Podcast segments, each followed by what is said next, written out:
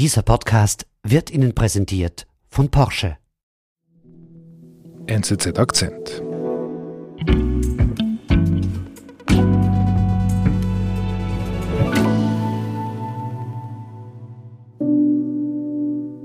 So, when I was 16 years old, I was followed home. And when I did report it, I was talked out of taking it any further by the police officer.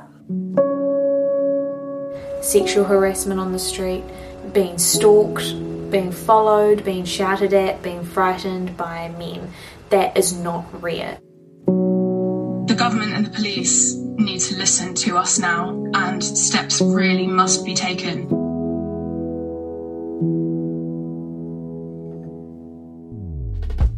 In Großbritannien findet gerade eine intensive Debatte über Gewalt an Frauen statt. Wie diese Kontroverse ausgelöst wurde und welche Rolle die Polizei spielt, erzählt Korrespondent Niklaus Nussblicker. Wir haben es gerade gehört bei diesen Aussagen der Frauen, Niklaus. Das tönt ziemlich intensiv, was da gerade in Großbritannien diskutiert wird. Da ist eine ziemlich intensive Debatte im Gang über Gewalt an Frauen, über Missbrauch, über sexuelle Übergriffe, aber auch über Polizeigewalt. Und äh, da hat sich in den letzten Tagen wirklich einiges zusammengebraut. Wie wurde denn diese Debatte ausgelöst? Also wo, wie beginnt diese Geschichte?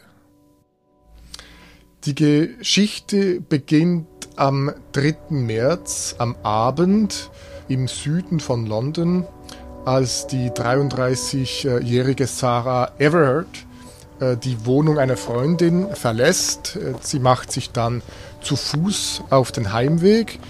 Dieser Fußmarsch sollte normalerweise etwa 50 Minuten dauern. Sie ruft auf dem Heimweg auch noch ihren Partner an. Sie verabreden sich für den nächsten Tag und um ca. 21.30 Uhr durchquert sie dann den eigentlich sehr beliebten und normalerweise auch sehr belebten Quartierpark Clapham Commons. Und sie wählt auch einen etwas längeren, aber besser beleuchteten Heimweg. Und doch sollte sie eben ihre Wohnung in Brixton nie erreichen. Mhm. Äh, sie verschwindet da sozusagen vom Radar. Äh, und am nächsten Tag äh, merkt natürlich dann der Partner, dass Sarah nie zur Verabredung erscheint. Er alarmiert die Polizei und nach einer tagelangen Suchaktion bestätigt sich dann der Verdacht. Die junge Frau ist offenbar auf offener Straße entführt worden. Sie ist später ermordet worden und ihre Leiche wird dann in einem Wald gefunden in der Grafschaft Kent, ein bisschen südlich von London. Und es stellt sich dann eben auch heraus, dass der mutmaßliche Täter ein 48-jähriger Polizeibeamter ist. Mhm der für die Metropolitan Police in London arbeitet und der eine Einheit angehört, die auch diplomatische Einrichtungen wie Botschaften, aber auch das Parlament oder das Haus des Premierministers bewacht. Und dieser Polizist, der wird nun des Mordes und der Entführung angeklagt.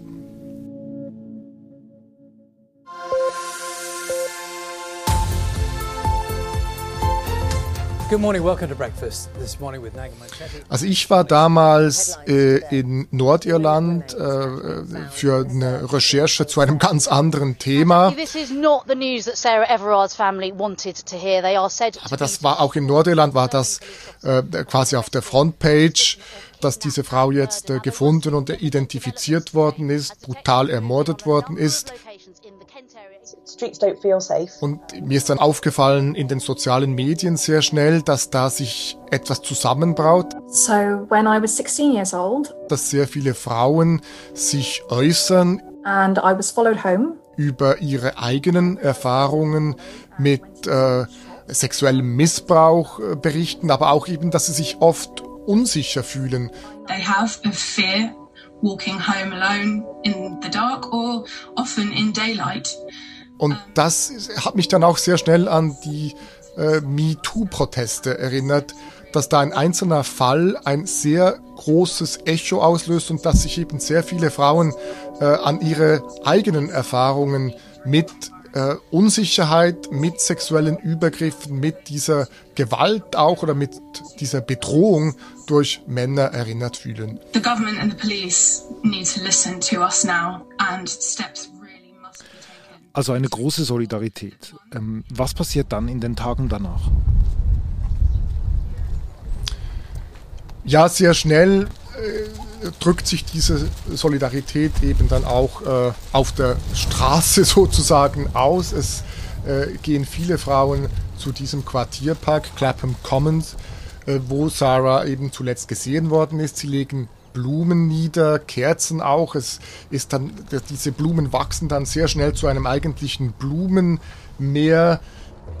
Und in den sozialen Medien gibt es dann auch diesen Hashtag Reclaim the Streets. Also viele Frauen sagen, wir dürfen uns von dieser Angst vor Gewalt nicht einschüchtern lassen. Wir müssen auf die Straße zurückgehen. Und das hat dann irgendwie immer mehr Kreise gezogen. Es wurde dann auch klar, dass für das Wochenende Mahnwachen im ganzen Land organisiert werden sollten. Äh, und eine Mahnwache war dann eben auch geplant in Clapham Commons, wo sich dieses Blumenmeer äh, für Sarah Everett bereits befand. Das große Problem ist eben, dass die Gesetzeslage in Großbritannien relativ streng ist, dass eigentlich eben keine Ansammlungen erlaubt sind und es ereignet sich dann ein gerichtliches Hin und Her auch am Ende scheint sich die Polizei durchgesetzt zu haben. Die Veranstalterinnen sagen dann auch, okay, dann sagen wir diese Demonstration ab. Aber das war bereits in den sozialen Medien ein so großes Thema, dass dann am Samstag sehr viele Frauen ganz spontan und auch einfach einzeln nach Clapham gehen, in diesen Park gehen, Blumen hinterlegen und dann als immer mehr Leute eben nach Clapham strömen, meldet sich auch die Londoner Polizeichefin Cressida Dick zu Wort in einer Handybotschaft sozusagen, die sie dann in den sozialen Medien verbreitet. I know many people want to come together to express that sadness together in a gathering, but we are still in a global pandemic. Und sie erinnert eben auch daran, dass wir noch immer in einer Pandemie lebten und dass diese Pandemie noch nicht vorbei sei und dass es eben nicht rechtmäßig wäre, jetzt eine Mahnwache abzuhalten. Und sie bittet dann eben auch die Londonerinnen, zu Hause zu bleiben und ihre Solidarität auf anderem Wege und mit anderen Mitteln zum Ausdruck zu bringen. Find a different way uh, to express your condolences and your views on this occasion.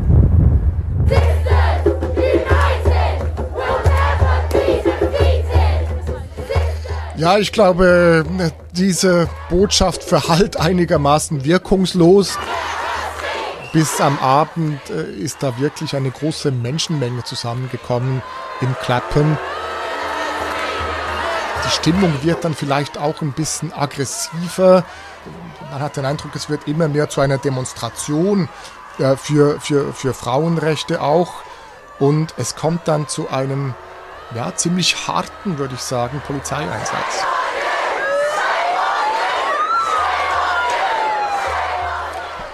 Ja, man sieht Bilder von Polizisten in ihren gelben Schutzuniformen, die dann auch Frauen sehr brutal, wie es scheint, zu Boden drücken, die Verhaftungen vornehmen, die teilweise dann auch irgendwie über dieses Blumenmeer hinweg trampeln.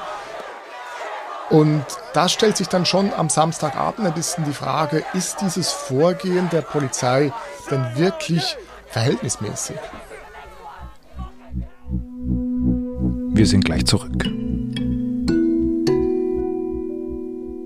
Die Porsche-Familie heißt ihr viertes vollelektrisches Mitglied willkommen. Der neue Taycan mit erhöhter Reichweite wird Ihnen den Einstieg in die Welt der Elektromobilität ganz leicht machen. Nur das Aussteigen wird Ihnen garantiert schwer fallen.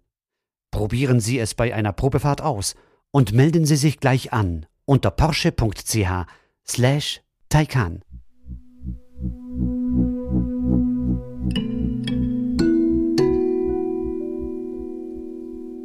Okay, also ein harter Polizeieinsatz am letzten Samstagabend in diesem Park und das nach diesem Mordfall.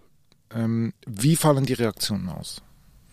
Also wenn man dann am Sonntag die Zeitungen aufschlägt, ist das eigentlich fast überall auf den Titelseiten genau eben diese Bilder von Verhaftungen.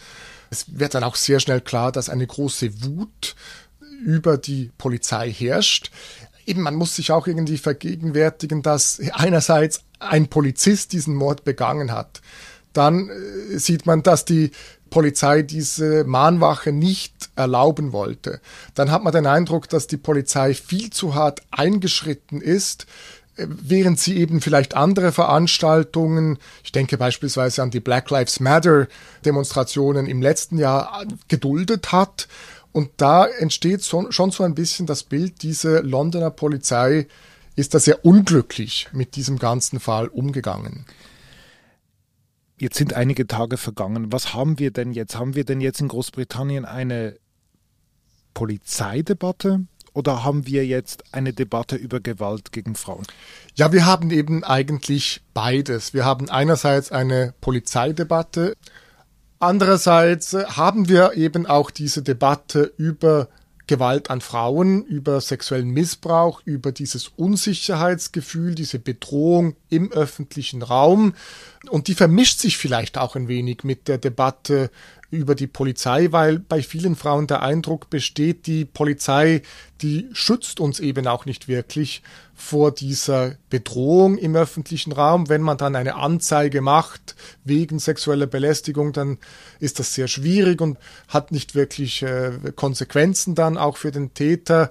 Deswegen habe ich den Eindruck, dass diese beiden Debatten sich eigentlich ein bisschen überlagern, aber auch gegenseitig beeinflussen. Mhm. Also das heißt, es wird darüber gesprochen, wie alltäglich ist denn die Gewalt, die sexuelle Gewalt an Frauen in, im Vereinigten Königreich?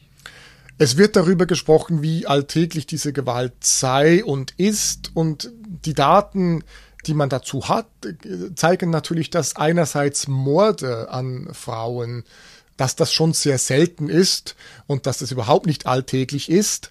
Aber diese Statistik ist natürlich nur die Spitze des Eisbergs. Sie zeigt eben nur Morde und auch die Polizeistatistiken zeigen eben bloß jene Fälle, die wirklich auch polizeilich angezeigt worden sind.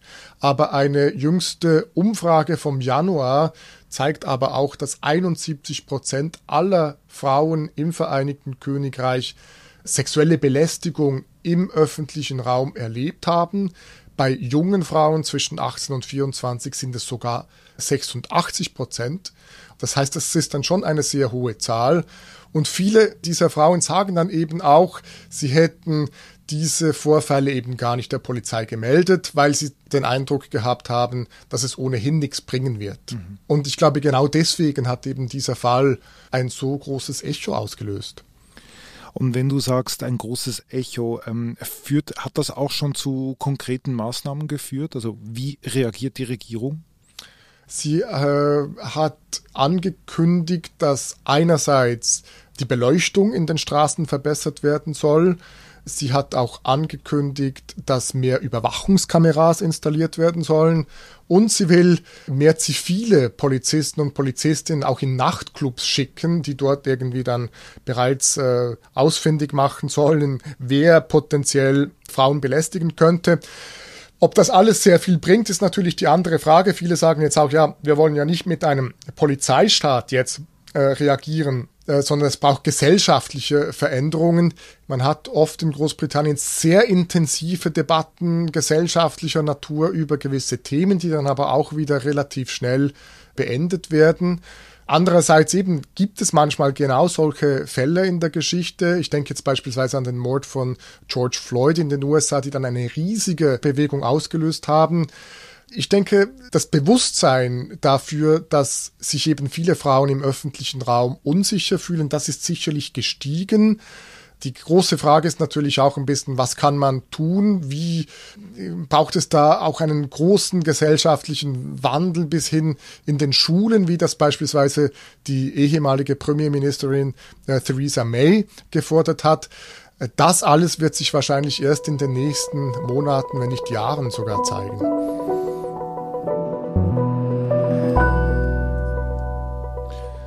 Niklaus. Auf jeden Fall wirst du die Situation und die Debatte weiter für uns verfolgen. Danke für deine Ausführungen und äh, liebe Grüße nach London. Ja, vielen Dank. Grüße zurück nach Zürich, David.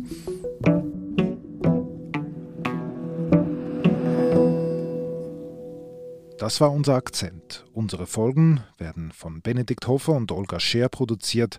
Ich bin David Vogel. Bis bald.